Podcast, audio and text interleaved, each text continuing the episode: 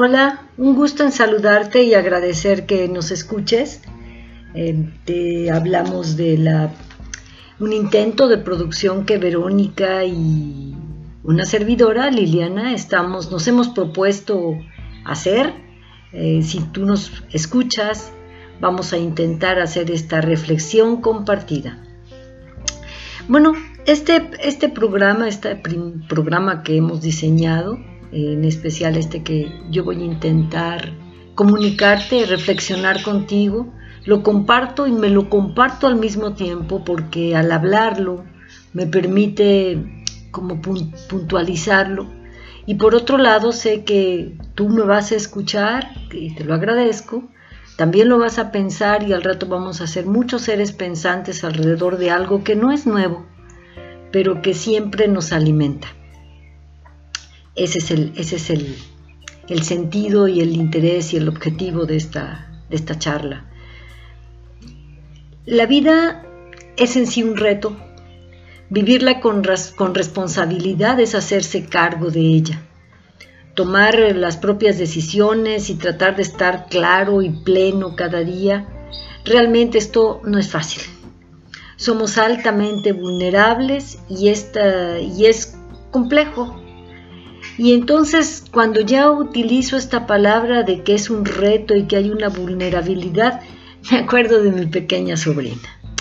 Y mi sobrina me, decía, me diría, ay, y las palabras domingueras. Bueno, entonces por aquello de que no se entienda muy bien y tratando de, ampliarme el concepto y la idea, el, reto en sí que es, entonces eh, reto es algo que no sé qué, va a pasar, es algo nuevo, algo que no conozco. Un ejemplo de reto puede ser el que eh, un atleta se, propone y dice voy a superar, eh, voy a, mi reto es superar mi marca. Y entonces va a hacer más velocidad y va a romper, va a ser, su reto es correr más, más rápido. También su, su reto es alguien que le gusta mucho hablar, y a lo mejor su reto va a ser no hacerlo.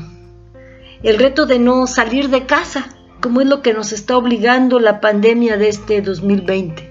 Estamos en, en esta reflexión compartida en abril del 2020. Entonces, retomando la responsabilidad de nuestra propia vida, en sí, la vida es un reto diario, porque vivir depende de muchos factores que no podemos controlar. Y es cuando he comentado que somos vulnerables. Y aquí está la otra bonita dominguera. ¿Qué es ser vulnerable? Vulnerable, la vulnerabilidad es que podemos ser dañados o heridos o recibir una lesión. Y, y ojo, puede ser física o moral. Y con esta palabra de moral, en, este sentido, se refiere al estado anímico de la persona. O sea, nos puede hacer un daño esta vulnerabilidad es porque a lo mejor algo nos haga un daño que, que apague nuestro ánimo y nuestro gusto de vivir. No únicamente nuestra posibilidad, sino nuestro gusto, nuestro ánimo interno, esa espiritualidad o ese ánimo interno que tenemos de ánima, de la vida interna.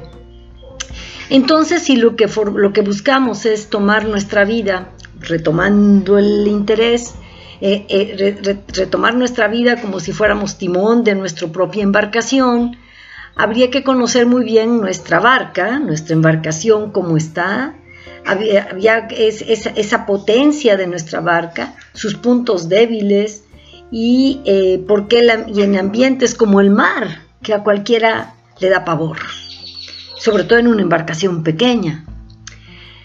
En términos poéticos, ¿qué tanto conozco mi embarcación por la que surco los mares de la vida? ¿A qué es vulnerable esta embarcación?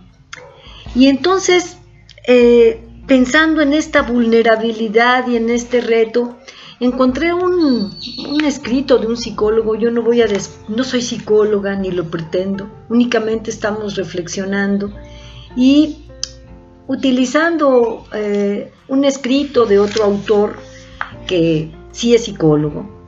Él dice que hay ocho, ocho peldaños o escalones para el éxito. Entonces, uno se cuestiona, bueno, ¿qué es el éxito? Y el éxito es vivir bien con la vida que se puedes vivir, donde puedes tomar eh, el timón de tu embarcación. eso es el éxito. Quizá el éxito sea lo más simple de vida, pero para ti sea un éxito vivir, porque vivir es vivir contento con lo que tienes y cómo estás. Entonces retomé estos ocho peldaños, ocho, ocho escalones, y solo vamos a compartir los tres primeros para no cansarles y ojalá lo escuchen, lo, si les hace bien lo vuelvan a escuchar y vamos a ir intentando ir retomando hasta terminar los ocho escalones estos que a mí me parecen muy interesantes y muy objetivos. El psicólogo que lo, que lo propuso es un psicólogo educativo, que porque es psicólogo en educación, Rafael Bustamante. Él también hablaba, él hablaba en radio, no precisamente en grabaciones como ahora, y era de los años 70. Pero esto no ha cambiado. Podemos leer a Platón, podemos ver a, leer a Aristóteles de hace miles de años y la filosofía humana, los principios humanos, aún con los virus y con todas las pandemias que pueda haber, la esencia humana es la misma de hace muchos años. Entonces, retomando, ¿cómo podemos hacer con ¿qué podemos hacer con este barco que va en este mar complicado, eh, que ahora está muy embravecido? Y no está embravecido precisamente con una tormenta grande, sino es algo muy pequeñito, pero que nadie puede hacer más allá porque puede ser altamente dañado.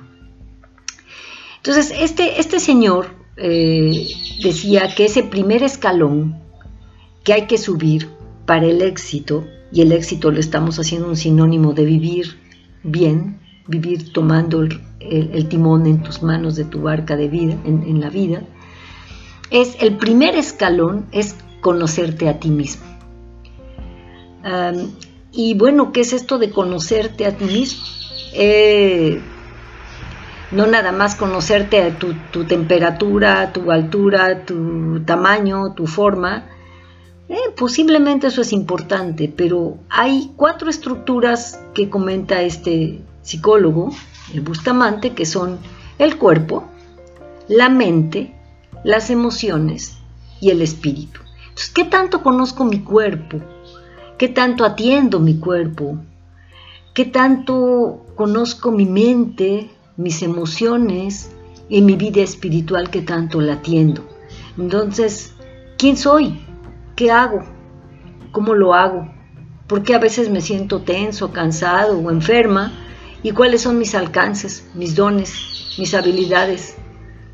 Y para conocer mi cuerpo tengo que siempre regresar a cómo fue mi infancia, mi adolescencia, mi vida pasada, que es el fruto, o sea, es el por qué ahora soy así. ¿Qué logro con alcanzar el comprender el conocimiento y comprensión de, uno mismo, de, de, la persona que...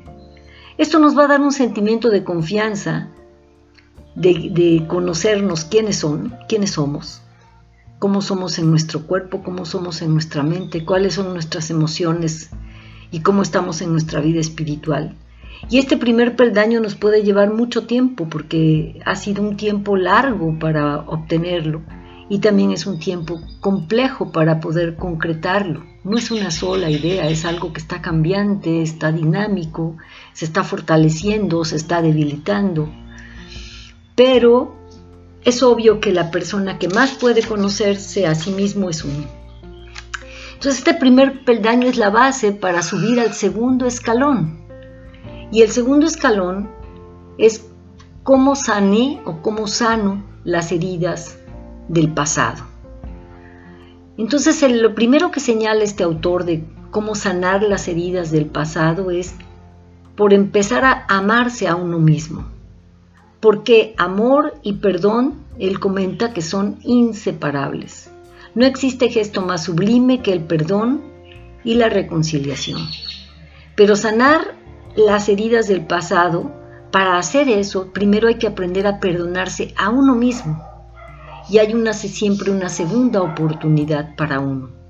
Perdonar en los errores y perdonar a la gente que te hizo daño. Perdonar al mundo que te hizo daño si es que lo tienes identificado. Y perdonar tu pasado si está lleno de equivocaciones o tiene algunas equivocaciones. desde tu perspectiva personal. Recuerda que estamos partiendo del primer piso, que el primer piso es cuánto me conozco, cuánto me quiero, cuánto me, conozco mis emociones y qué tan sana está mi vida espiritual. En este segundo piso, además de sanar las heridas del pasado, también tenemos que liberar aspectos negativos de defensa, romper, romper en el corazón el subconsciente del temor, algunos gestos de superioridad o de inferioridad, dejar la culpa, dejar el remordimiento, pero para ello tenemos que identificarlo primero, por eso es primero conocernos. Y también en este segundo escalón hay que fortalecer el amor o aprender a amar.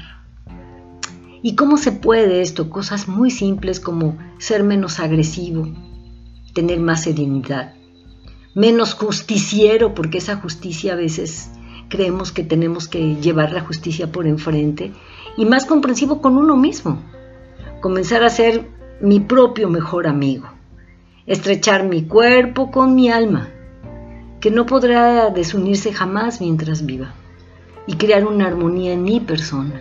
Si yo creo armonía en mi persona, eso va a poder entonces sanar mis heridas del pasado porque voy a perdonar y voy a trabajar por la justicia y el amor que yo puedo dar.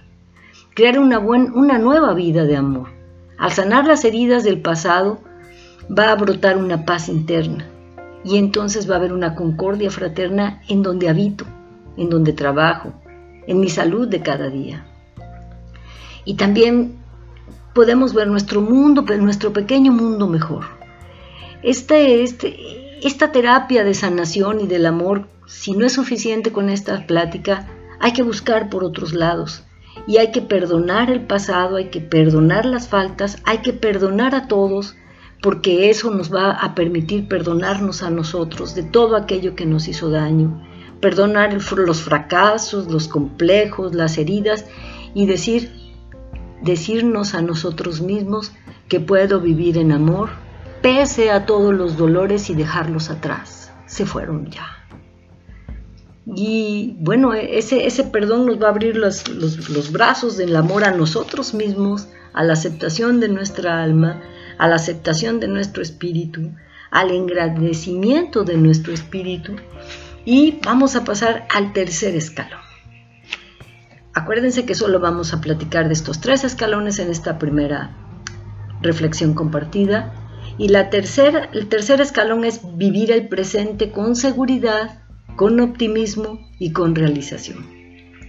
Nuestro tesoro es el presente. El pasado se quedó atrás, con desengaños, con dichas, y el futuro aún no llega. Estamos vivos, sea como sea, y esto ya es un don.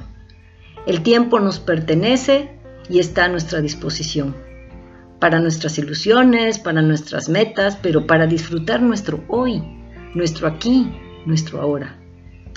A otros se les acabó su tiempo, murieron. Ya se fueron, pero nosotros estamos vivos.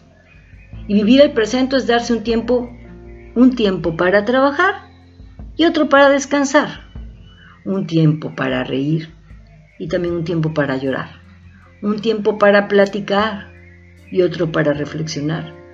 Un tiempo para pensar y otro para soñar un tiempo para estar solos, que es tan importante, un momento de soledad e intimidad sin medios, una verdadera encuentro contigo mismo, con este proceso de reflexión de quién soy, qué soy y qué quiero y qué amo y qué estoy viviendo este momento.